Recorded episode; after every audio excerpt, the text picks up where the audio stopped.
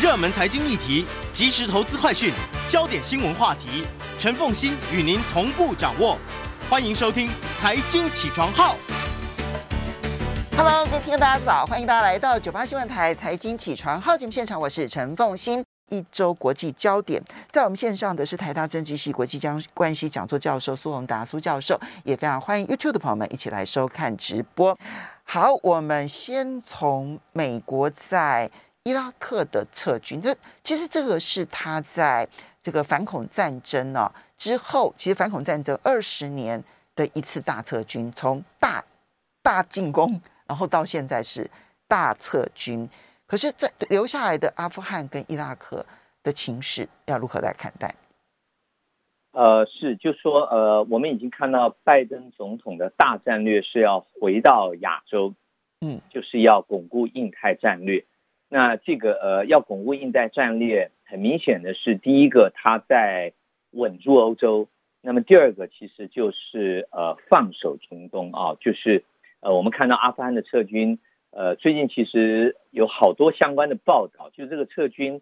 感觉有点混乱，那个混乱是对于阿富汗当地的政府，还有曾经和美军合作的这些精英和人民。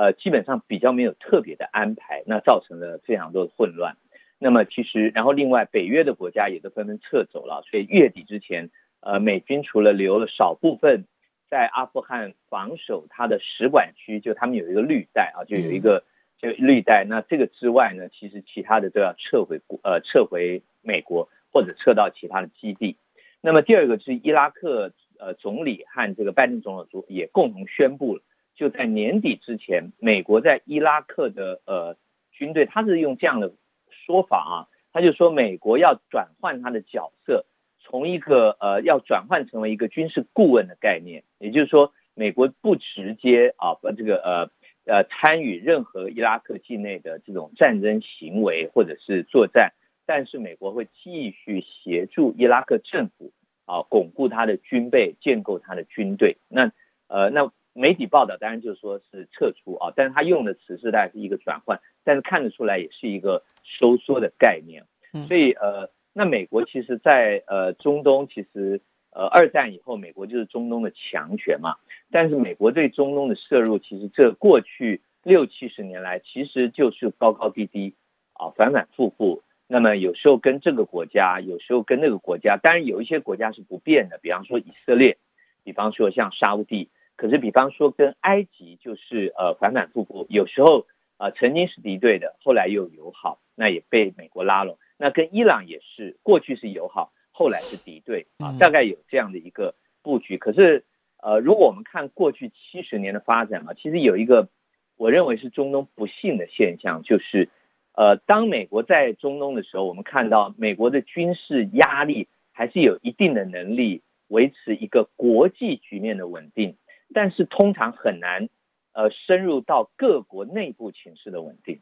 就是说，国际上可能伊朗、伊拉克不再打仗了啊，可能这个他们之间的战争，可是他们各自国内的情形，呃，看起来就是外部的强权比较难以控制。嗯，那么但是呢，又有一个我认为不幸，就是说，可是当美国收缩的时候，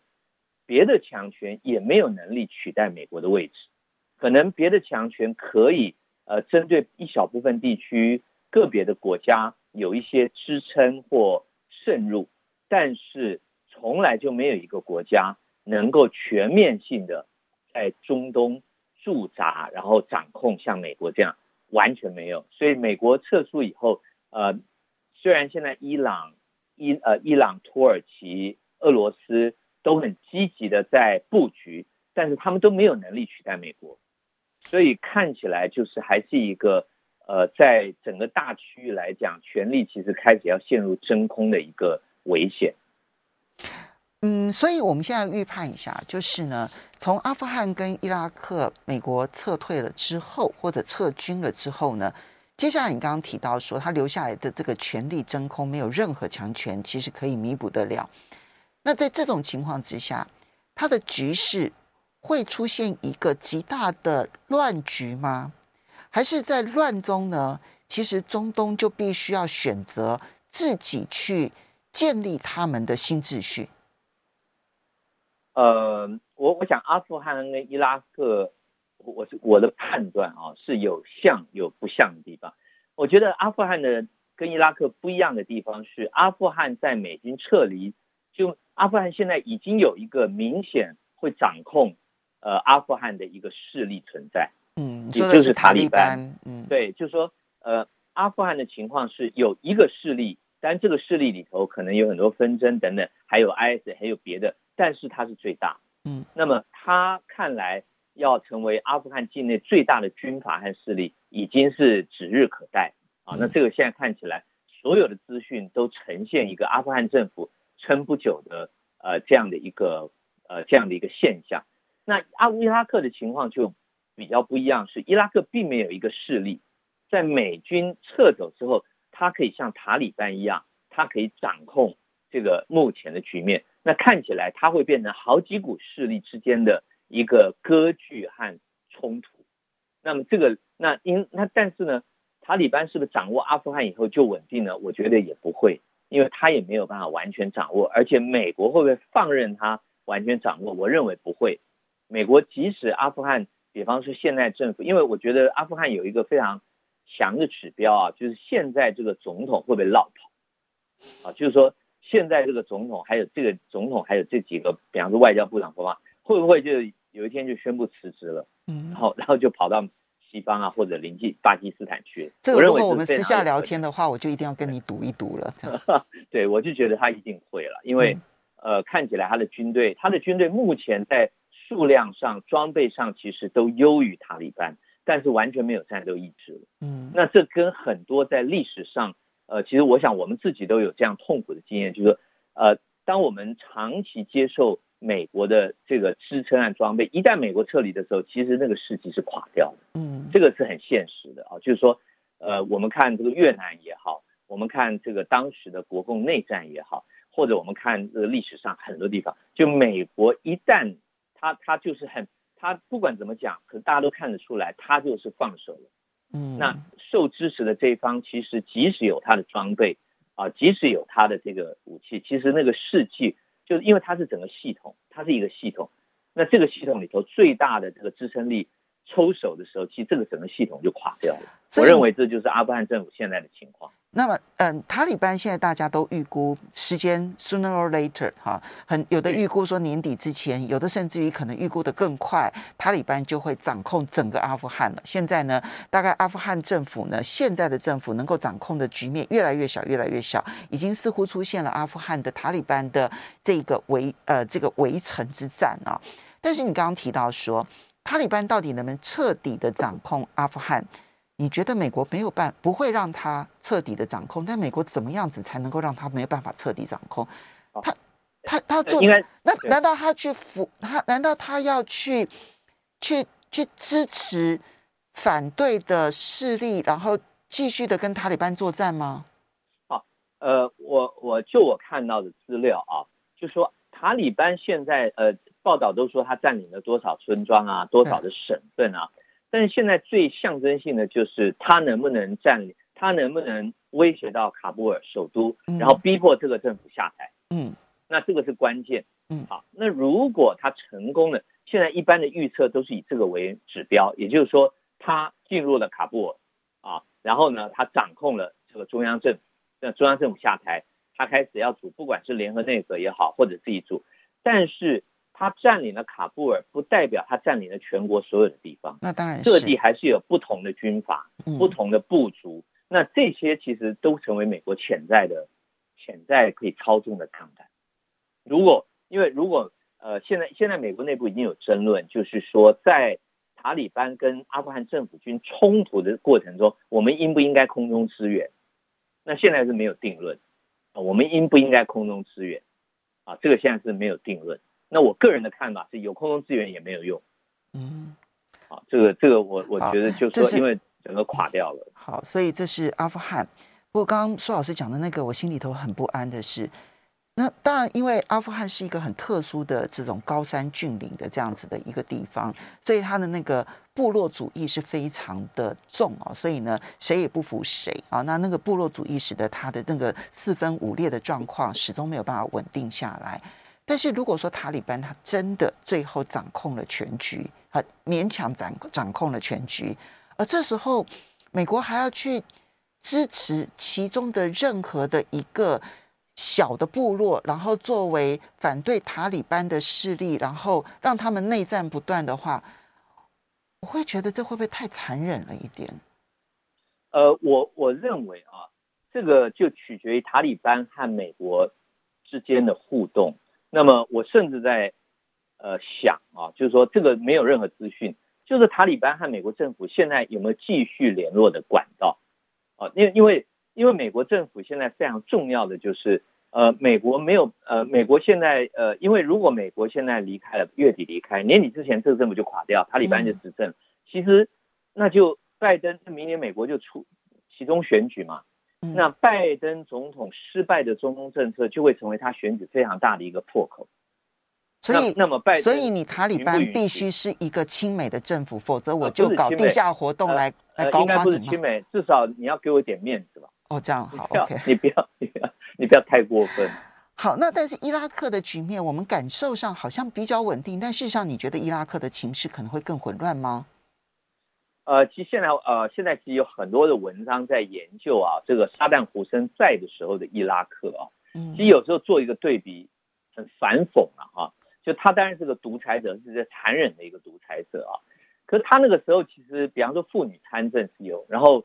呃，各种宗教并存也是有的啊，所以这个就是很吊诡。那么，但是伊拉克本身就是一个多种族、多宗教啊，它的宗教虽然都是伊斯兰教，可是分得很细，分得很细啊，所以，那么它向来就是呃，然后北部、南部啊，各地又有库德族啊等等，那么它向来就是一个多部族、呃，多部落、多宗教、多种族这样的一个。同共居的一个一个概念。我们稍微休息一下。那，那么，所以它其实能不能镇得住，现在是一个难题，对不对？我们休息一下，马上回来节目现场。欢迎大家回到九八新闻台财经起床号节目现场，我是陈凤欣。在我们线上的是台大政治系国际关系讲座教授苏宏达苏教授。那嗯，今天呢，也是苏教授呢。嗯，在我们节目上呢，就是比较长的来跟大家谈一周国际焦点呢的最后一集，因为他八月一号呢，这个呃要去呃就担任台大社科院的院长，那。那事务就会变得非常的繁繁忙哦，所以恭喜台大，但是呢，就就就非常可惜哈，我们的节目，但我们还会邀请这个很多的这个专家学者来跟大家谈一周国际焦点哦。那呃，非常感谢苏老师。好，刚刚提到的大中东情势啊，整个中东情势未来会不会变成乱局中的乱局啊？一个是阿富汗，一个是伊拉克，另外一个呢是在阿拉伯之春当中呢，大家觉得。所有阿拉伯之春的国家其实都是更乱，或者是更威权，哈，但只有一个国家被认为是成功的，那就是突尼西亚啊，它是唯一一个阿拉伯之春的革命成功，而且被认为是典范的国家。但是最近突尼西亚的内部都出现了乱局。是呃，突尼西亚，我先讲一下这个国家。它现在在呃整个大中东或者整个国际上的一个位置啊，就像凤馨刚刚讲的，就是它是被认为阿拉伯之春之后唯一成功的典范啊。嗯如果我们去看美国的自由之家，它呃今年呃去年公布的全世界民主的这个调查啊，呃唯一的北非中东国家，唯一的回教国家被列为自由啊，就 totally free。就是突尼西亚啊，但是我去看有一点点，这个有一点点小小的操作，因为它有一个分数评比啊，那七十分以上就叫做民主国家，它刚好七十一分，所以，所以我觉得还是有一点，呃，但是它终究有一些形式上的要件是符合的啊，比方说它的国会啦、选举啦都被认为是公平的。那么现在问题是什么呢？现在问题我先讲一个导火线，这个导火线是这位总统啊，在塞迪。他把总理开除了，然后把国会呃冻结了三十天啊，然后他说他要选新的总理。那么这个就引起呃很大的纷争。那我们现在看到，如果大家去看那个半岛电视台啊，或者大家看一下网络上，就很多的示威啊。但是我要讲啊，这个示威大家不要搞错了，他们是出来支持总统的，就是他们他们出来。所以总统开除总理、关闭 国会，反而是人民上街头支持总统。对对，他是怎么样呢？他是总统呢下令啊，总统下令就是说用军队呢把国会包围，就是用政报警察把国会包围起来，不准国会议员去开会，不准国会议长去开会啊。然后呢，这个呃，那总理现在说总理被软禁在家里。然后呢，那总那总理现在说这是非法的，然后国会议员和议长说我要去国会开会，嗯，然后呢，民众跑到街上去支持总统把国会包起来，不让国会开会啊，大概是，所以我们不要搞错，他们不是抗议总统颁布这个命令，他们是支持总统把国会包起来，说这个国会太烂了，我们不要这个国会啊，嗯所以他是这样的一个概念。那为什么会造成这个情形？我先讲，就突尼西亚在。呃，二零我们知道二零一零年嘛，哈，他们开始这个阿拉伯之春，他们他们在二零一四年颁定了宪法，就所谓的民主宪法，然后举行选举，他们整个制度模仿法国，因为他们过去是法国的保护被保护国啊，所以他们也是双手双手掌制，就有一个实权的总统，有一个实权的总理啊，大概是这样的一个结构。然后呢，那这个总统是无党籍，他他从前是法律教授。他他是他是法律系的教授哈，然后他后来那他就是一个独立人士。那这个总理呢，他所属的政党其实是比较是属于穆斯林兄弟会，就他是属于比较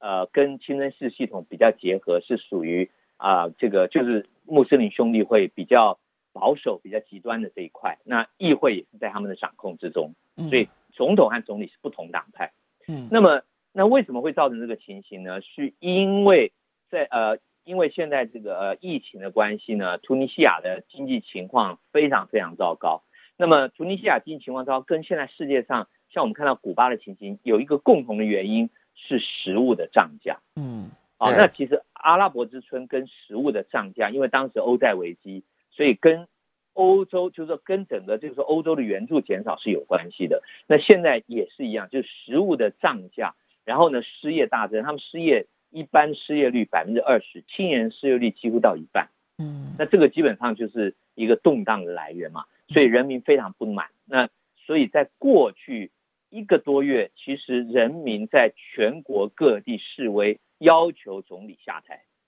哦.那是这样的一个氛围。嗯，所以这个总统就是总理跟总理跟国会，因为呃，总理一定还是国会的议员选出来的，对对对，他是国会多数党的领袖。所以他们把这个总理跟国会视为执政党，而认为这个执政党其实要负全责。嗯，对，要负全责，要下台啊。那他们是二零一九年才选举的啊，所以呃，二零一九年选举包括总统，包括国会，那么他选举出来，那这个这个总理呢，呃，这个总统，但是这个总统也有政治斗争的意味，因为他本来就是一个不同党派嘛，嗯，他借这个机会好好修理你啊。嗯，那么，那么，那但是呢，这个里头就是说。呃，总统有没有权利这样做？其实是没有，啊，就是说，在双手掌制的国家，依照法国的例子是，总统可以任命总理，但是他并没有免职总理的权利。OK，就我可以任命你，但是我没有要你走路的权利。但是在法国后来，但是在政治上操作，就总统绝对可以操作。啊，像马克龙换了好几个总理，就嗯呃，这很容易的。他但是在法你要在国会里头，你去。找到你的多数，然后投下不信任票，对，对，对不对？利用不信任案，要不信任，对，嗯、你要透过不信任。那当然，总统有很多的，因为很多所有法令都要总统签字嘛，嗯、而且总统还是有重大政策跟三军统帅的这种大权。嗯，所以，那么而且呃，重点是在法国的双手党制跟我们不一样的是，总统主持内阁会议。嗯，啊，这个是很重要的，就是说在法国的系统里头，内阁会议是总统主持，那我们是行政院长主持。这是非常大的区区隔，嗯，好，那所以总统的权力其实是比我们台湾要大，啊，其实比我们中华民国是要大。那么现在情况是这样，那这个就，然后总统可以，就是说总统可以解散国会，但总统不能包围国会，就就是说这是不一样的。你可以解散国会，就是说重新选举，其实他可以走这个路，但你不可以用军队包围国会，然后让人家不上班，这个其实是违法。啊，亏他还是法学法律系的教授。不过这就凸显出来，在二零一零年阿拉伯之春的之后呢，唯一一个被认为说哦，改革啦、民主啦、自由啦、法治的典范，其实现在都遇到了乱局了。对，我觉得呃，我自己看这个回教伊斯兰国家有一个辛苦的地方在于经济和社会。嗯，也就是说，像突尼西亚，它政治上，因为突尼西亚它呃，突尼西亚的人其实分两种啊，一种是阿拉伯人。那个是外来的，他们是从阿拉伯半岛沿着北非打进来的。那现在是多数，可他们有大概百分之二十到三十的人，他们叫贝贝，他们是阿尔及呃啊那个突尼西亚原住民。他们其实早，他们从前在古代的时候是罗马帝国的一部分。OK，所以他们的长相其实不一样。那但是呢，这些国家有辛苦的地方就在于说，第一个，他们的经济都，他们不是一个石油的产国，所以他们经济都比较辛苦。那第二个是他们出生率都很高，嗯，那所以这个就产生就是很容易年轻人很多找不到工作，那找不到工作，要么就偷渡到欧洲，要么就是到这个海湾国家打工，嗯，那么其实其他在国内的工作呃不多。我一个朋友在那边，他是兽医，他算是高收入。当年我们在中研院认识啊，哎，我说你为什么来台湾？他说我来学兽医。我后来想来台湾学兽医。后来我才知道，他在突尼西亚的兽医是那种大牧场，几千头羊群的，那个很重要。对对对，所以他说他来，他来我们台湾学啊，就来来学这个生物技术啊等等啊。后来那他他也是生了四五个孩子，那所以就说，那所以很可惜，就是说突尼西亚经过这样的话，其实因为它民主才开始嘛，才举行过两次的选举，那民主一定要长时间的累积，民主没有长时间的累积。其实很容易在救国、爱人民这样的口号下被毁灭。啊，就我我爱国，所以我我我我摧毁机制，这个是最危险。其实其实就算长时间，其实就算长时间的运作，您刚刚提到的，就是打着一个爱国的口号，然后摧毁民主的事情，还是所在多有啊。嗯，是啊，我们这个今天或许有机会就谈一下这个川粉的目前的现况。好，所以。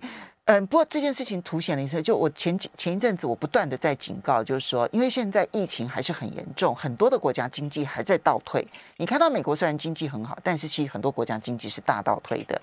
但是国际原物料价格已经大涨了，所以你会使得更多这一些贫穷的国家，他会面对更多的动乱。因为人民在什么时候上街头？你真的剥夺他权利，他不见得上街头哦。但是你一旦让他吃不饱、穿不暖、活不下去，他一定上街头。所以，二零一零年的阿拉伯之春，其实绝大多数都是因为这个原因。那现在会不会再重启？我们现在要小心注意了哈，因为这就是全世界的混乱。但是接下来在呃中东地区，我们很快的来谈一下以色列的这一个。这一个间谍软体监控，现在在欧洲引发的争议是非常大，在阿拉伯世界引发的争议更大了。呃，应该这样讲啊，就是我觉得第一个，我觉得以色列实在太厉害了，就有这么一个软体可以打到这个欧洲的高层。那第二个，欧洲，哎，你我看到欧洲，你完全不需要植入任何城市，哎，对，你只要一开机，它就可以监听你、监看你，哎，对，我觉得好可怕。嗯，然后呢？呃，现在欧洲其实，欧洲现在有一个非常大的辩论，为什么我们这么脆弱？嗯，因为美国也可以监听我们，嗯，然后以色列都可以监听我们，那普京有没有在监听我们？嗯，他们现在的讨论是这样，就是说我们欧洲人怎么这么脆弱啊？因为看来以色列这个软体没有打到美国，嗯，啊，看来是没有打到美国，但是真的欧洲，你看马克宏啊，那那但是我要讲的是，呃，很有趣的是啊。这个议题在以色列内部啊，没有什么讨论，啊，那反而是有一个冰淇淋店不在这个巴勒斯坦区，反而引起很大的讨论，而且连总统都出来讲话。所以以色列这个间谍软体监控了那么多人，以色列不讨论它，他讨论的是，啊、哦，好，OK，为什么你不在巴勒斯坦，在我占领巴勒斯坦地方卖冰淇淋？嗯，这是对我严重的歧视。嗯，对。而且总统、总理、外交部长、经济部长都出来骂人，这是不是？而且骂的都是高调的，说你是反犹主义，你是严重的歧视，你是威胁以色列的生存。我想哇，冰淇淋店撤出，如果哈根达斯有一天撤出台湾，我们总统会不会站出来说，你害怕了吗？嗯，你瞧不起台湾哦？这个有点让我觉得，那那但是我看到就是他们有点用这两个对比来凸显以色列的其实在国际上的一个很特殊甚至扭曲的角色了，然后来正当化他们之所以会有间谍软体的原因了。我们稍微休息一下，马上回来节目。欢迎大家回到九八新闻台财经起床号节目现场，我是陈凤欣，在我们线上的是台大政治系国际关系讲座教授苏宏达苏教授，也非常欢迎 YouTube 的朋友们一起来收看直播。好，那么中东的情势，大家要有一个心理准备，它的混乱局面。突尼西亚其实只是其中的一个案例，对不对？好，是一个即便治理完善的地方，它都可能会因为疫情加上通货膨胀所导致的停滞性通货膨胀带来的动荡。那接下来，我们现在来到了这个全球两大哈，中美在阿拉斯加的会议之后呢，那么首度的高层会议呢，终于在天津登场，但是火花四射，没有任何共识，所有的共识呢，只有一点，那就是双方非常的看对方不爽。苏教授。呃，是啊，就说目前看到所有的报道以及双方政府事后的发布的这个新闻稿啊，呃，有一点点是延续阿拉斯加会谈的氛围，就是这个就是呃，感觉并没有太大的改变啊，也就是各说各话，然后互相指责，然后都告诉对方你应该要让步，而且你错了，嗯啊，大概都是这样的一个论调啊，所以它还是呈现在我们国际。关系谈判的这个概念里头，就是，呃，他就谈判，就是是一个僵局了啊。但是这个僵局是，呃，但是这个僵局可以延续，是因为大家都承受得起。嗯，啊，这个是一个非常重要的事，就是就拜登总统来讲，他觉得我现在看起来没有没有让步的必要。那就大陆来讲，他看起来也没有觉得让步的必要。所以他是一个。呃，双方都可以接受的或者忍受的僵局。啊，那我我觉得这次看起来并没有突破，嗯，所以就是僵局依旧，然后呢，双方在这个僵局当中在互相展现实力，对，就是说呃，可能就是拜登的布局可能是比较呃比较明显的啊，就是说不管是在国内，不管在国际上。那大陆的布局感觉是比较鸭子划水，嗯，啊，就是比较没有那么大张旗鼓啊。但是，比方说跟普京这个把这个呃呃呃中苏的这个合作延呃延长啊，比方说这个呃访问南亚啊，比方说对各国提供疫苗，那这些都是一个呃在我们呃以西方为主的媒体里头基本上比较看不到，嗯，可是确实在做的事。所以双方基本上呃现在感觉是。都在这个蓄积内力，但是还没有，呃，还没有要，呃，就是还没有要摊牌，嗯啊，就外交的摊牌看起来还没有。好，那但是美国自己内部其实现在，我当然我看到一个，嗯，几两个最新民调，因为都是那个拜登上任半年了嘛，哈，所以呢，就包括了这一个易普所哈，包括了盖普勒呃盖勒普哈，都做了民调，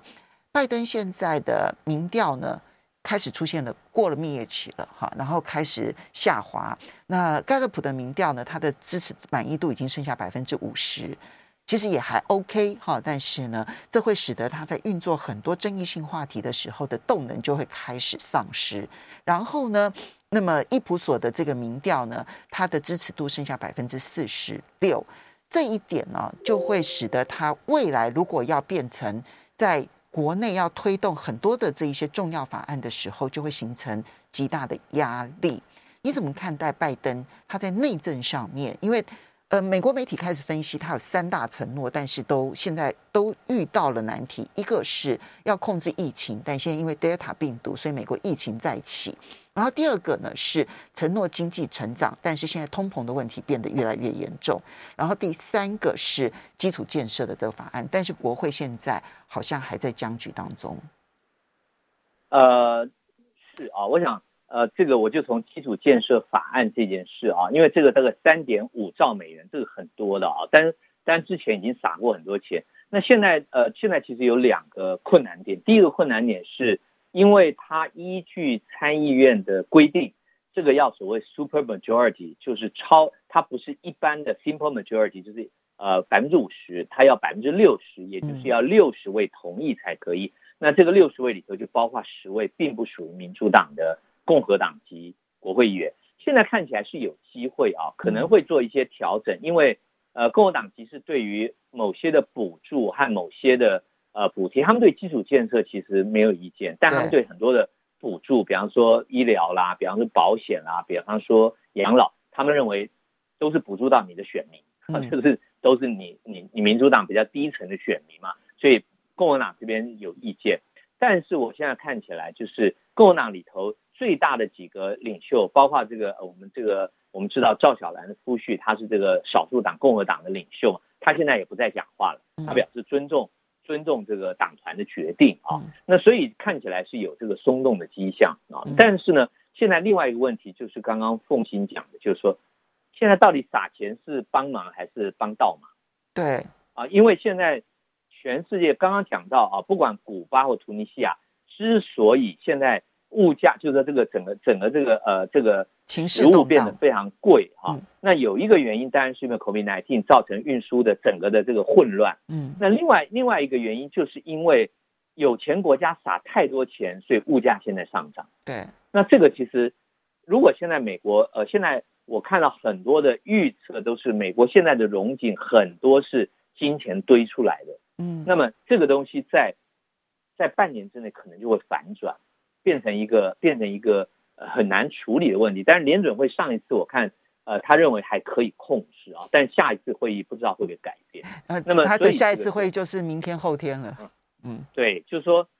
这个就会不会改变啊？那另外一个就是呃，另外一个刚刚讲的就是疫情啊。但是呃，疫情是这样，就是呃，因为川普那时候做的实在太糟了嘛，嗯，那所以这个疫苗，然后拜登疫苗，但是现在呃，因为美国解封，几乎几乎美国到处都解封了啊，所以那 Delta 病毒侵扰以后，不过 Delta 病毒是这样，我看到的是，虽然美国的染疫的人上升，不过致死率并没有，对，就是说这个呃疫苗还是有帮助，就是它重症和致死的确是下降啊，所以我觉得这一点会造成。拜登很大的困扰，我觉得以呃，如果按照目前的这个进度，只要他有，因为呃，我我这个呃看到的是这样，就只要他致死和重症的这个量，